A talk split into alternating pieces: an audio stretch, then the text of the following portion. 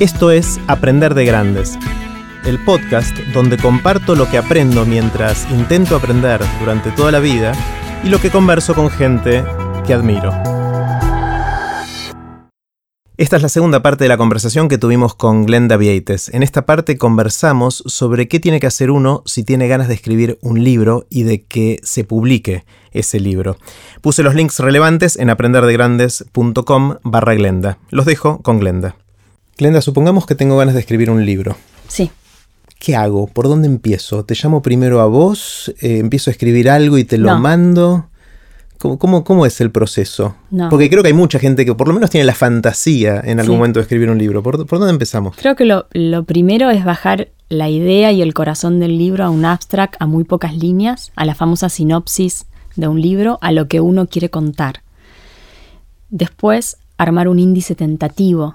¿Estamos hablando acá de, de ficción o no ficción? Porque quizás son dos mundos un poco distintos. Son mundos absolutamente distintos. Eh, es- estoy hablando de no ficción, No ficción. en este caso. La ficción corre por un camino distinto porque eh, Es más de un artista. es- es- es- Sí, de todos modos hay muchas personas muy interesadas en contar la historia de su vida y lo hacen desde la ficción. ok. Eh, incluso hay un mini mundo, un submundo editorial de ghostwriters que los contratan personas para que escriban la historia de su abuelo, de su abuela. Eh, Ghostwriters o sea, son los, estos eh, escritores fantasmas sí, que uno les paga para que escriban lo que uno les dice que Es tienen que escribir y después su nombre no aparece en ningún lado. exacto, un profesional de la escritura. Hay muchísimos escritores que viven de, que viven de eso. Eh, en realidad, muy poca gente en la Argentina vive del- de, de ser escritor.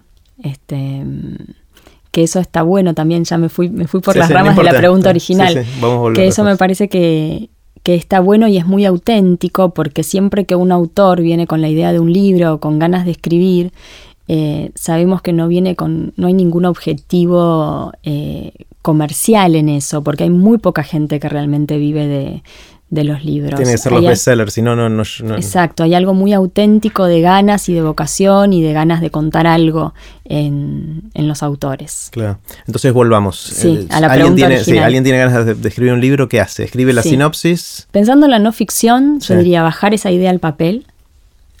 que es una página, unos párrafos. Sí, sí, si puede ser un solo párrafo de muy pocas Mejor líneas, todavía. mejor. Ajá. Eh, pensar un índice tentativo, tener muy en claro si lo que yo estoy pensando se sostiene realmente en un libro A ver, ¿qué, qué o es significa una eso? nota larga. Ok, ah, es un tema de la, la riqueza Exacto, o complejidad. de la riqueza del tema. Ok, Eh, muchas veces, eh, sobre todo desde los periodistas, nos llegan ideas de libros o propuestas que son notas largas más que libros. Eh, y cuando se lo decimos, se dan cuenta que sí, que, que- que tenemos razón. Hay un poquito una mm, tendencia a, con una idea, por más simple que sea, escribirte un libro y llenarla con 18 ejemplos alrededor de eso y volver a decirlo de distintas maneras y cansa un poquito, ¿no? Exacto. Bueno, eso sucede mucho, por ejemplo, en la autoayuda y la superación personal. Vos decís el secreto. ¿Cuál es el, el- el libro El secreto? La, la ley de la atracción. Ya está. si el lo querés es- mucho, te va a Pero suceder. el libro es así de gordo. Claro. Pero con lo que te quedás es con eso. Claro. Eh, pero los buenos libros, si bien tienen que tener una buena idea, tienen que tener un desarrollo que te atrape desde la primera página hasta la última.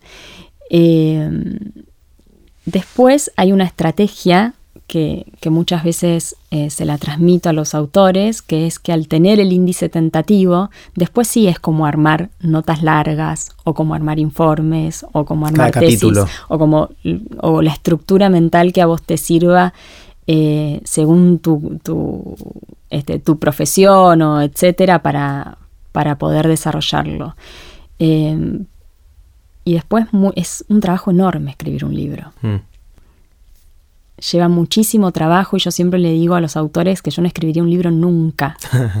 nunca, porque eh, nunca eh, me sometería a esto de tener, de tener el libro pendiente en la cabeza en forma permanente, porque estaría pensando en el libro cuando me baño, cuando me voy a dormir, cuando me voy de vacaciones, eh, usando el tiempo libre, que es lo que hacen los autores, porque no viven de los libros, usando su tiempo libre para sentarse a escribir, para leer, porque cuando escribís es porque también estás leyendo muchas otras cosas, por lo cual la verdad es que es, este, es algo que hay que respetar bastante porque es un trabajo enorme, de mucha dedicación, este, hay mucha energía puesta ahí, eh, por eso no me gustan nada las, las reseñas y las críticas de libros, a pesar que yo hice reseñas y críticas de libros en alguna época de mi vida, pero bueno, uno va cambiando.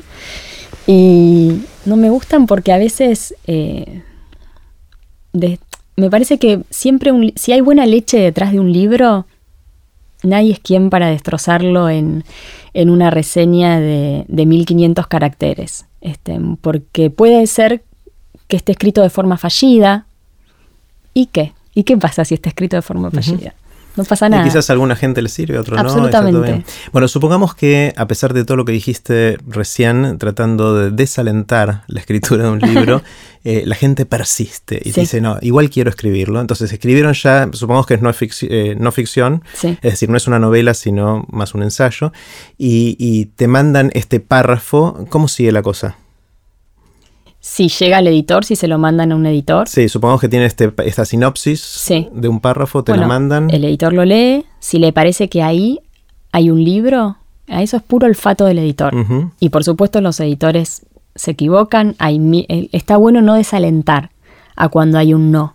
Eso está buenísimo porque, bueno, es famosa la anécdota de las veces que le rebotaron a García Márquez 100 años de soledad eh, y debe haber miles de otras anécdotas eh, parecidas. Este, nosotros mismos hemos rechazado libros que, después se han convertido en, bestsellers, eh, porque son decisiones que no las toma un solo editor, se toman en comité editorial. Eh, el rechazar o no rechazar ciertos libros. el editor lo lee y solo el olfato le dice si le parece que ese es un libro publicable o no publicable. En realidad publicable me parece que es todo. Si va a vender. Pero digo, exacto. Si la gente lo va a querer leer. Exacto. Mm. Y también le publicaste a Leo Yola, ¿no? Eh, vos jugaste ahí el, rol de... Sí. Eh, porque Leo vino después, a TX Real Plata y dio una charla espectacular. Eh, ¿Era Kryptonita o qué libro hiciste? En, en la editorial en la que trabajo, Leo publicó Hace que la noche venga, que es en realidad su primera novela, que ya la tenía escrita cuando, cuando había ganado alguna mención, si mal no recuerdo, en el premio Clarín con Siete y el Tigre Alapiento, que la había eh, publicado en Los Cuatro Vientos, en una editorial chiquita. Em, y yo lo conocía por lo que escribía y, porque le había publicado algunos cuentos en, en algunas antologías y me parecía muy novedoso lo que hacía, que tenía un estilo muy particular. Él además es absolutamente amoroso y encantador. Eh, entonces la verdad es que le dije, tráeme lo que, lo que ya tengas escrito. Y, esta, Hace que la noche venga, era una historia que él ya tenía escrita, que si mal no recuerdo la, la había escrito durante el taller que hizo con Alberto Laiseca. Em, que la historia es buenísima, eh, sucede mientras están haciendo los subtes en Buenos Aires, la línea D de subte, eh, y aparecen monstruos en la línea D de subte, etcétera, etcétera. Em, y después le publicamos Kryptonita, que tiene una fuerza enorme en la primera página. Kryptonita arranca con todo, es un avión. Eh, y después salió la película, ahora está haciendo la serie. Em, sí, eh, está buenísimo. una de las cosas que a mí me, preocupa o me, ocupa por lo menos eh, es cómo hacer para generar las ganas de leer. Eh, lo fui viendo con mis hijos que no me fue muy bien, porque no es, o sea, quizás leen, pero de las maneras que decías vos recién, de, maneras más modernas de lectura, no la tradicional de sentarse a leer un libro. Pero, pero una de las cosas que estoy explorando mucho es cómo hacer para generar el interés de largo plazo en algo. Sí, yo también. Es algo que exploro todos los días. Contame. Como mamá y, como, como editora. Y creo que es muy difícil pretender que los chicos lean de la forma que nosotros eh, leíamos. Pero también empiezo a sospechar eh, si realmente es bueno lo que llega a las manos de los chicos. Porque cuando la literatura es buena, es raro hablar de literatura buena, pero creo que se entiende lo que quiero decir, ¿no? Cuando un libro es explosivo, te explota en la mano, le gusta a cualquier persona. Entonces me parece que quizás hay que buscar mejor, que sea poco y bueno, eso que llega en papel o en ebook o en lo que sea que, lean los chicos. De todos modos, creo que es un hábito la lectura. Eh, los chicos que, los padres desde muy chiquitos le leen un cuento todas las noches eh, para ir a dormir, me parece que tienen el hábito. Eh, y me perdí. No, es como, cómo generar esto. O sea, me interesa mucho ver cómo hacer para los chicos abrirle esta puerta. Una es leerles cuentos, otra es acercarles buenos materiales, poco y bueno. Exacto, acercar eh, bueno y poco y que no hace falta que lo lean por completo. Además, eh, muchas veces los chicos se enganchan con las sagas, que puede ser Harry Potter, El Señor de los Anillos, ahí se enganchan muchísimo. Y no dejan, eso es... No, ah. no dejan. En, mi caso, por ejemplo, para mí la lectura empezó con Tom Sawyer. La primera vez que me enganché fue con Tom Sawyer. Eh, y mi, experiencia, porque la lectura es una experiencia, ¿no? Que te genera sensaciones, que vos te identificás con la historia, con los personajes. Eh, desde mi experiencia, si tengo, por ejemplo, que marcar un libro con el que arranqué con la lectura, es eh, Tom Sawyer. Tom Sawyer. Mientras mis, mm. mientras, mientras mis amiguitas leían Mujercitas. Mira. Me parecía una pavada y yo leía Tom Sawyer. Una de las cosas que veo, quizás no tanto en Argentina todavía, pero sí, y de manera bastante radical en, Estados Unidos, en Nueva York en particular, es que cada vez hay menos librerías. O sea, están cerrando un montón de librerías. no es el caso de la Argentina. Acá todavía no, ojalá nunca, pero, pero a mí me da impresión, a mí me encanta cuando voy de viaje sentarme en librerías, sobre todo las que tienen el cafecito y y hojear libros, después me, compro algunos, y pasaba horas ahí, y muchas de las que eran mis favoritas ya no están más en, afuera, ¿no? Acá en Argentina algunas fueron cerrando, pero no tantas. ¿Qué, ¿Qué, pasa? O sea, eh, por un lado me decís se lee más o lo mismo, pero por otro lado hay menos librerías. ¿Cómo, cómo es? Es distinto. Afuera, en el caso de Estados Unidos que vos mencionaste, creció muchísimo la industria del ebook y del audiolibro. No recuerdo ahora, pero creo que es algo del 25% de ebook. El audiolibro está creciendo muchísimo. En la Argentina eso no existe. ¿Por qué no existe? Bueno, porque somos argentinas, supongo, punto número uno. Eh, le podemos encontrar un montón de variables al asunto para pensar por qué no existe. No hay acceso a los dispositivos, todavía no llegó Amazon a la Argentina. Eh, no estamos acostumbrados a comprar con tarjeta de crédito. ¿Y por qué vamos a comprar lo que se consigue gratis? Eh, por la piratería, decís. Por la piratería. Eh, creo que mi opinión es que la piratería va a triunfar en el mundo del libro en, la Argentina y en casi toda Latinoamérica. Uno le puede pedir a un alemán que compre un libro por internet, pero es muy difícil que se lo pida a un latinoamericano. Es mm. una cuestión de cultura y de idiosincrasia que quizás, ojo, quizás va cambiando, porque la cultura también este, tiene movilidad y va cambiando, pero me parece, me parece más difícil. Em, quizás por eso hay menos librerías afuera y además porque en todos los mercados el, el, mercado del libro es distinto. En la Argentina las librerías reciben los libros en consignación. No hacen compras en firme de esos libros. Entonces es como en los kioscos de diarios. Pagás solo lo que vendés, lo que no vendés lo o Sea, el capital de trabajo lo pone la editorial. Lo pone la editorial, exacto. Eh, y el librero cobra el 50% del precio de tapa de cada libro.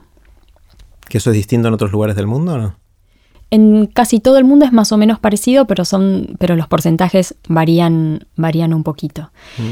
Em, y entonces en la Argentina eso ayuda mucho a que las librerías sigan existiendo. Exacto.